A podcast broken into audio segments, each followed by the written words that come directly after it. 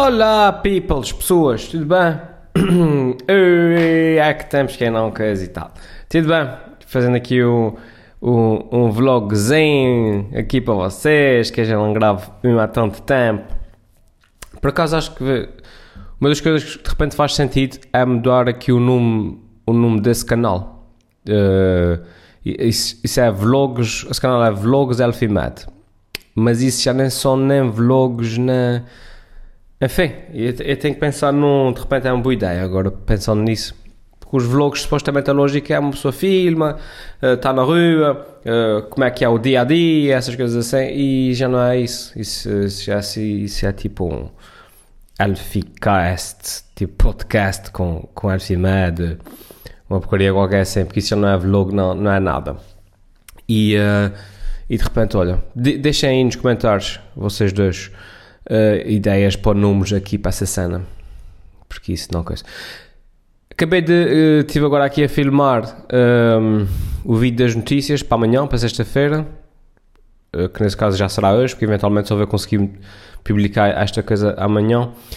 E. Um, ehm, então estive aqui a filmar e agora, antes de me sentar na, na labuta da edição, decidi gravar aqui uma coisa, vídeos aqui um lá vocês, desabafar um bocadinho falar um bocadinho assim nesse, nesse registro mais calmo para a câmara, porque como eu tenho gravado basicamente só o, o, os vídeos, basicamente tenho passado os, os, últimos meses a falar para a câmara assim, olá pessoas? E sinto falta de falar um, um pouco devagar e com calma. E então uh, tive que trocar de roupa que estava cheio de frio. Para quem não sabe, quando nós filmamos à frente de um fundo verde, convém usar roupas uh, no, de tons mais neutros, que é para depois o recorte não ser muito visível. Uh, aparece muito no, no, no chroma key, depois aparece o recorte quando as cores são muito fortes. Uh, lá, e lá está, isso é daquelas coisas que aprendi fazendo, repetindo, fazendo, repetindo, fazendo, repetindo. Uh, porque nos tutoriais todos com a sua procura de, de, de, de chroma key, ninguém fala na cor das roupas. E então é daquelas coisas que eu comecei a reconhecer um padrão sempre que eu usava uma t-shirt mais com uma cor mais forte, uma camisa com uma cor mais um vermelho mais forte, uma, um verde, um verde não, mas um azul mais forte, o recorte era sempre mais evidente. E então, e, enquanto que quando eu usava uh, cores mais neutras, assim um, um, um vermelho mais, mais, apagado, digamos, não se notava. E então, e então pronto, não sei porque estou-vos a dar uma lição de chroma aqui assim de nada. Vocês devem estar mesmo interessados nessa parte. Uh, ignora, ignora se ainda não. E então, tudo bem. Uh, esta semana foi. O que é que eu tenho feito? O que é que eu tenho feito? Essa semana, essa semana, o que é que eu tenho feito? Foi o meu aniversário. Fiz um vídeo. Deixa-me aproximar isto mais um bocadinho. Fiz um vídeo uh, sobre precisamente o meu aniversário. fiz 40 anos. Fiz 40 anos, já ficando velhote. Uh, uma das coisas que eu estava a comentar há pouco tempo com uma pessoa mais próxima é que a, a, a vertente psicológica por acaso é engraçada porque acho que nunca senti o peso, o peso da idade como senti agora quando fiz 40 anos. Uh, e o que é que eu quero dizer com isso? Quando eu fiz 30, 31, 35, 36, 37, até 39, sempre que eu fazia anos, eu não, não me sentia com 39, sabe? Não me sentia com 38 era tipo, eu fazia anos e, e, pensava, ah, yeah, mano, 38 anos, mas sinto-me jovem, sinto-me sinto 20, sinto que tenho 20 anos. A idade é psicológica e tal, uh, mesmo a nível físico e tal. Agora, não sei porquê, quando fiz os 40 senti o peso, o peso da idade, senti-me senti, -me, com, com 40 anos. e, um, e, e, não sei, não sei porquê, não sei se foi psicológico, se é mesmo o corpo que já começa a uh, a dar a entender: pá, é amigo, é amigo, já não tens 20 anos, vai lá, olha, tá, tens juízo. Não sei se é isso, não sei o que é que foi, mas sinto, senti o peso de idade. Também pode ser porque já não, não tenho dormido, tenho tido esse trabalho mais, um bocado mais violento com a cena da televisão. Uh, estou um pouco mais em baixo fisicamente. Uh, não sei, talvez isso tudo junto. Mas fiz os 40 e senti um bocado o peso da idade. Foi assim um aniversário um bocado uh, daquele, daqueles aniversários que não é bem, yeah, yeah, faço anos, vamos celebrar. Foi mais aquele, aquele aniversário meditativo, sabem que Passei o dia a pensar na vida, passei o dia a pensar na, na, na, a fazer um balanço das cenas e essas coisas assim. Uh, enfim, também não, também não ajudei muito. Estava um dia cinzento, estava a ser um dia um bocado. Um bocado uh, isto tudo junto fez esse foi um dia de aniversário assim um bocadinho. Chorar, assim um bocadinho. Uh, mas pronto. O que é que eu tenho feito mais? Aí há dias tivemos o nosso, o nosso comedy session que foi muito bom, foi muito fixe. Comedy Session, basicamente, que foi um espetáculo que a gente fez de, stand-up, eu e o Tiago, o Tiago Rosa, do, do podcast 2.1 e dos Tonalhos, fizemos um espetáculo de, de stand-up, eh, uma, uma, comedy session, basicamente, uma sessão de, de comédia de, com o microfone open mic, portanto qualquer pessoa podia chegar lá e fazer a sua parte. Descobrimos um talento muito bom, um rapaz novo, João, João Nunes Simas Gonçalo, é o nome dele. Muito bom, tem um texto potentíssimo, o rapaz já ele, ele, ele fica em tantos porque ele sabe, sabe o que é que está a fazer. Epá, e tá, tinha a casa cheia, foi muito bom, foi só um ambiente familiar. Foi, foi, finalmente, eu já faço, já faço stand-up há uns 5 anos, talvez. Talvez uns 5 anos. Uh, fui. Pá, não quero estar aqui a puxar galões sem os ter, portanto, eu a falar da realidade que eu conheço. Fui literalmente pioneiro na cena do stand-up aqui em São Miguel. Uh, ninguém fazia stand-up, eu se fazia, nunca vi falar. E estou bastante envolvido na área do humor, como devem imaginar. Portanto, parte do princípio que ninguém fazia. E quando eu comecei a fazer stand-up, era uma cena muito. muito as pessoas não, não, estavam habituadas, não era um formato que, que as pessoas. Uh, pá, ninguém ia se sentar para um espetáculo, para uma cena para ver um, outro fulano a falar e a dizer piadas. Um, Pá, comecei sozinho, não fazia mais ninguém e, e comecei de que forma? Tipo, basicamente atirei-me atirei à água e aprendi a nadar. Subia, subia a palcos e, e, e tentava fazer. Uh, como, como, não havia muito uma cultura de stand-up, eu basicamente 90% das vezes uh, ia atuar em sítios que não estavam preparados para stand-up. Uh, a maior parte correu mal, correu bem, aliás, a maior parte correu bem, alguns correram mal, porque lá está o, o ambiente não era certo, o público não era certo, o espaço não era certo. Uma vez atuei, atuei num, numa espécie de, de, de armazém, era tipo um hangar gigantesco com muitos decks e as pessoas num jantar, num jantar. Ou seja, era, tu, tu, tu, tá, era tudo errado. Um, pá, mas não havia, não havia palco para stand-up cá quando eu comecei. E eu gosto de pensar que ao longo do trabalho que eu tenho feito, ao longo desses, desses anos, as pessoas estão, estão mais abertas a isso eh, e também há pessoal a vir de fora e tudo, eh, a fazer calça e stand-up.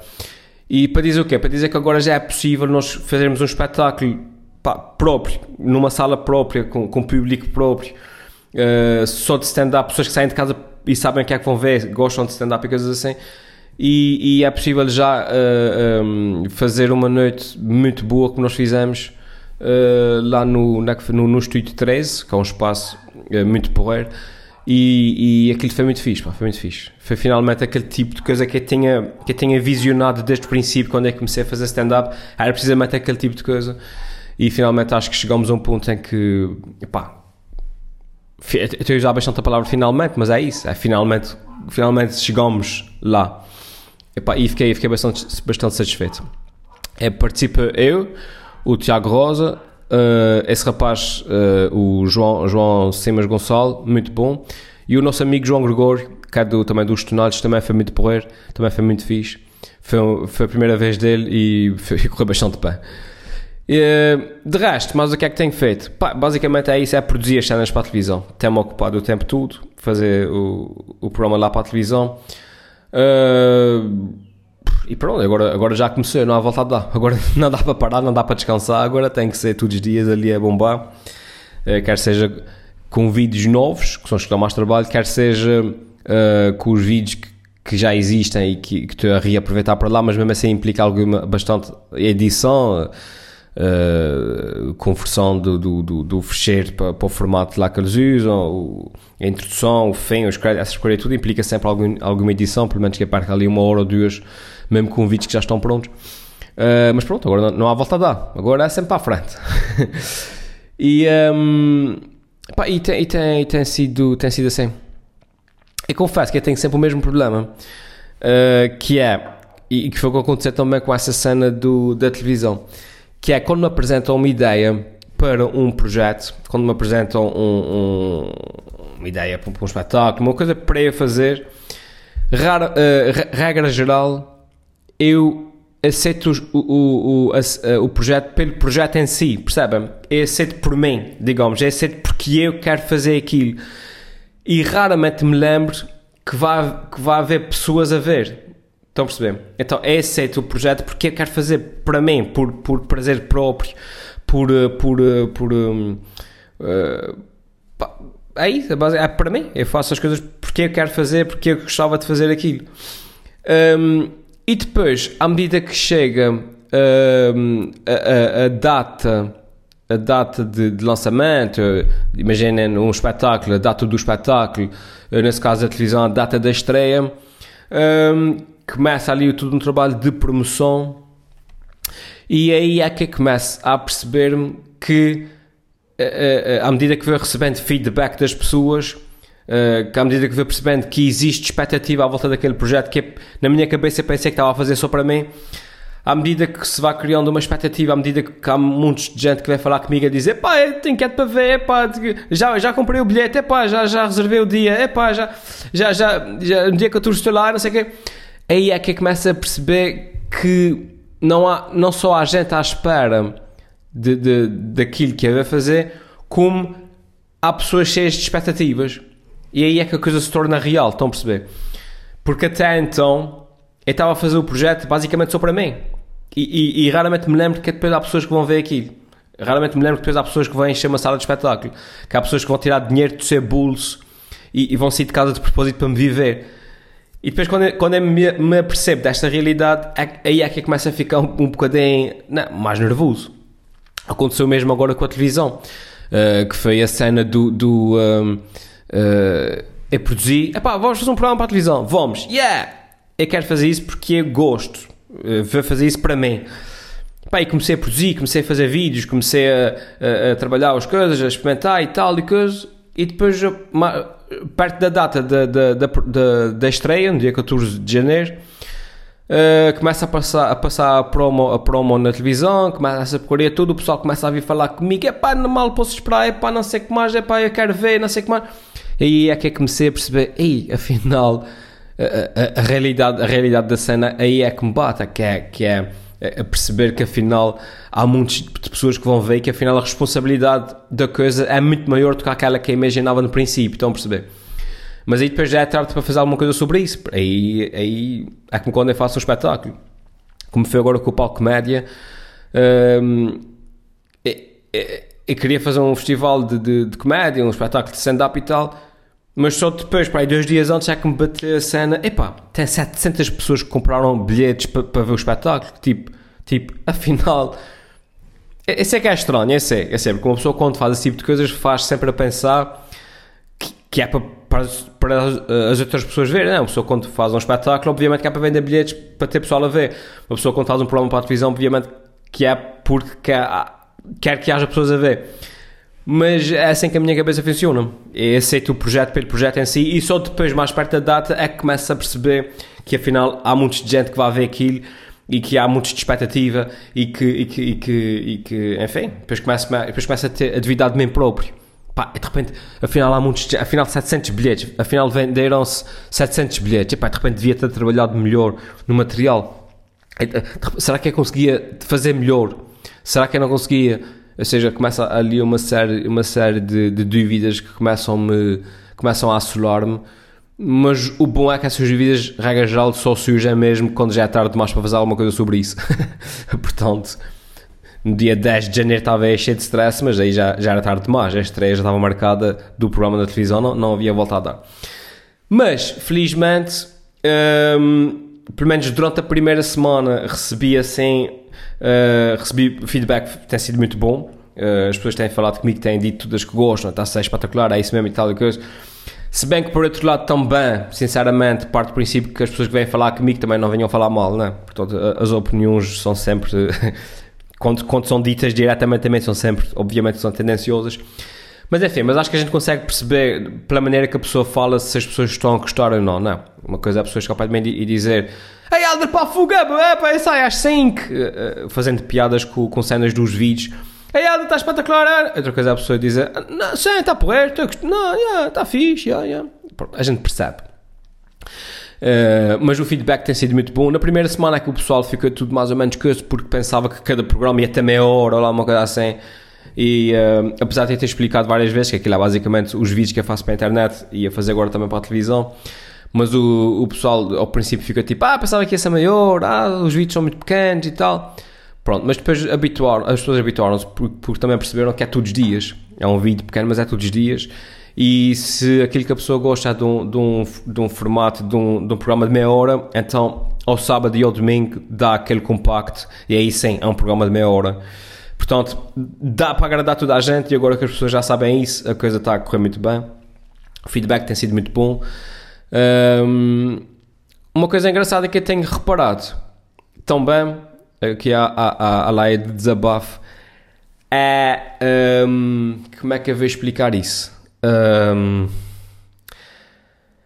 a forma como as pessoas me encaram agora que eu estou a passar na televisão é diferente da forma como as pessoas me encaravam quando, quando, eu, quando eu estava só no YouTube.